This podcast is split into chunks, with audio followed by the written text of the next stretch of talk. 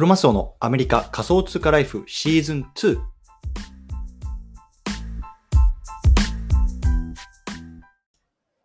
皆さんおはようございます。アメリカ西海岸在住のクロマスオです。今日は6月の7日火曜日の朝ですね。皆さんいかがお過ごしでしょうか？今日も早速聞くだけアメリカ仮想通貨ライフ始めていきたいと思います。よろしくお願いいたします。さて、今日なんですけれども、今日はね、久々にこっちでもちょっとアップランドの話をしたいなと思うんですね。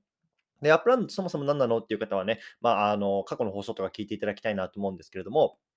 簡単に言うとね、ブロックチェーンゲームなんですよ。で、今日ね、あのまさにあと1時間半後ですね、あのラスベガスっていうね、まあ、アメリカの新しい都市のね、あがリリースするので、ちょっとそれに向けてね、まあ、簡単な注意点とか、まあ、僕なりの戦略とかっていうところをね、まあ、少しあの話していきたいなと思いますので、もしね、あのこれからね、セールなんだけど、どうやって臨めばいいのかわからないなとかね、ちょっともう一回再確認したいなという方はね、ぜひね、あの、この後アップロードするので聞いてみてくださいというところでね、まあ、サクッと今日は撮っていきましょう。あとね、1時間半後にね、ラスベガスの新しい都市がオープン、あの、街がオープンします。で、まあ、あの簡単に言うとセールって2パターンあって、まずストレステストっていうようなテストを行います。でその後に、ま、本番のセールっていうのがあるんですけれども、ストレステストってそもそも何っていうとね、そのストレステストっていうのは、まあね、実際にこのセールをね、こうその街をオープンしてみてね、実際にね、こうプレイヤーたちに買ってもらうんですよね。それでね、実際にこうなんかバグがないとか、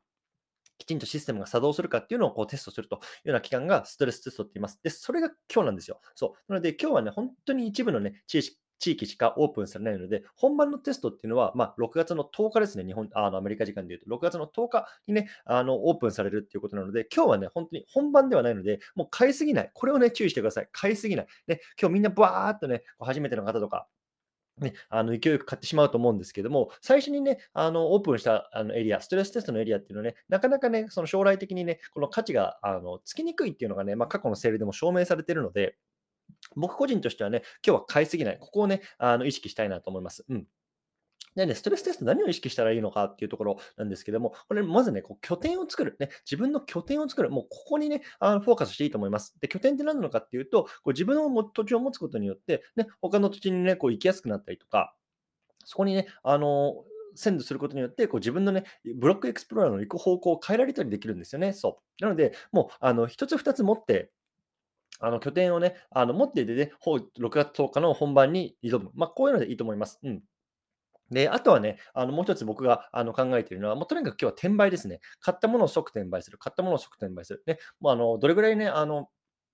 あの買えるかわからないんですけれども、とにかくね、まあ、最初にストレスで買っストレステストで買った土地っていうのは、ね、割とね、まあ、あの10%、20%ぐらい乗せればね、確実にはけていくっていうのが僕自身の経験であるので、まあ、いくつか買って、でもうあの拠点でね、いい位置以外はま転売して、まあ、少しね、自分の資産を増やす。これがね、まあ、あのいい戦略なのかなって僕自身は思ってますという感じですね。うんはい。ということでね、まあ、ここからいくつかあの注意点と僕なりの戦略をポンポンポンと話していきます。で、で1つ目、どこを狙うか、角地ですね、角地。で、角地って何なのかっていうと、まあ、エリアのね、区画が出てくるんですけれども、その区画の、他の区画と接するようなエリアですね。でこれなんでここがいいかっていうと、まあ、いわゆる、ね、隣接している土地ですね。何かっていうと、まあね、本番のセールに行くときに、この今回の場合、6月10日なんですけれども、ね、そこに自分がまず鮮度していたら、ね、他の、ね、新しい土地にこう行ける可能性っていうのが高くなるんですね。隣接している場所なので。なので、こういう角地とか隣接地、ここをね、まあ、集中的に狙うのが、あの次の6月10日に向けていいいい良くなると思います。うんでもう一つね、あの紙飛行機、ねまあ、皆さんね、いくつか持ってると思う、僕も今今ね、9つあるんですけども、この紙飛行機を切らさない、これっていうのは非常に重要なんですね。で、あの紙飛行機がね、切れると、もう本当に自分にはどうにもできなくなっちゃって、もう勝手にね、ブロックエクスプローラーがね、こうあの自動で行く方向にしか動けなくなるので、こう自分で身動きが取れなくなっちゃうんですよ。なので、その紙飛行機を切らさない、ね、紙飛行機が切れそうになったら、紙飛行機があるところに行って、紙飛行機を補充する、ね、この作業があの必要になるので、まあ、あのね、僕だったら、まあ、3つぐらいになったら、とりあえずね、紙飛行機を探して補充していこうかなと思います。ただね、あのこのストレステストの場合だと、もうみんなが紙飛行機欲しがるので、紙飛行機をね、取ろうとしたらね、もうすぐなくなってるみたいなこともあるので、まあ、ちょっとそのあたりはね、まあ、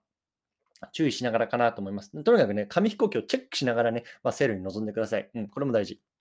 どんな土地を買えばいいのかっていうところなんですけれども、まずね、グレーの土地、ね、これがあのミントされてない土地、新しく買える土地なので、グレーの土地を狙ってください。で、グレーの土地を買えるんですけれども、自分がね、買えるときっていうのは、そのグレーの土地に近くないと買えないんですよ。で、どうなったら、何の色になるか買えるか、何の色になったら買えるかっていうと、黄緑色になったら買えます。黄緑色。そう。なので、黄緑色になったら、とりあえずクリックして、まあ、あの、バイっていうところを押すと、まあ、買えるようになるので、グレーの土地をめがけて歩いていくと。ね、で、その土地が黄緑色になったら買えるよ。うん、これは覚えておいてください。で、これからね、始めるよっていう方、えっとね、どれぐらいだったかな ?1 万 UPX ぐらいかな ?1 万だか、えっと10万 UPX ぐらいのあの以下の方はね、あの FSA っていうね、まあ、初心者専用の土地みたいなのが買えるんですよ。これはね、まあ、あの割と小さくた小さかったりとか、あと安かったりするので、初心者でもね、買いやすいような土地になってます。で、この FSA って書かれてる土地は、えっとね、あのその人しか買え、それらの人しか買えないので、これはね、あのもしね、これから始めるよって方はね、ぜひね、FSA を中心に買ってください。FSA。で、FSA って書いてない土地は結構ね、割と高くあのついちゃうので、FSA っていう顔がか価格あのやつはね、価格が低くておすすめですという感じですね。はい。あと、どんなこと注意かっていうとね、小さい土地ですね、小さい土地。うん。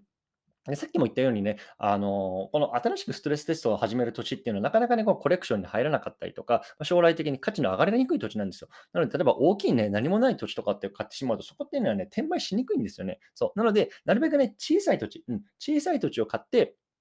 あの、置くと。ね、そうするとね、まあ、自分にとってのダメージも少ないですしということでね、まあ、大きな土地よりも小さい土地をまず中心に買う。それをね、あの心がけるのがいいかなと思います。はい。ね、ちょっとこんな感じで少し駆け足なんですけれども、話してきました。うん、とにかくね、まあ、あの僕自身はね、もう6月10日の方にね、照準を合わせていきたいなと思いますので、